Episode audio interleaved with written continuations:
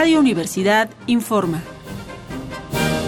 Corte informativo matutino del martes 13 de agosto de 1968.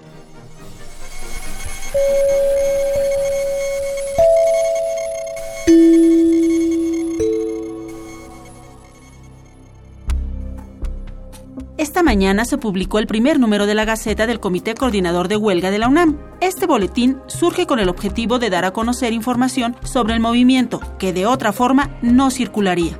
Además de esto, de momento no se tienen muchas noticias en el Distrito Federal, pero les recordamos que está programada para esta tarde una manifestación organizada por el Consejo Nacional de Huelga y la Coalición de Maestros de Enseñanza Media y Superior Pro Libertades Democráticas.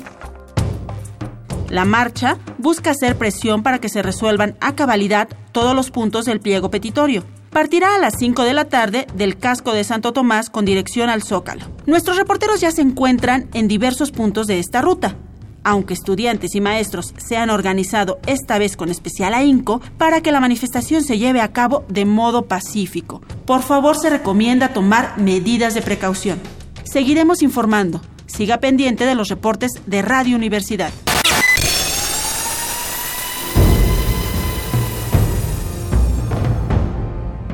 M68. 50 años del movimiento estudiantil.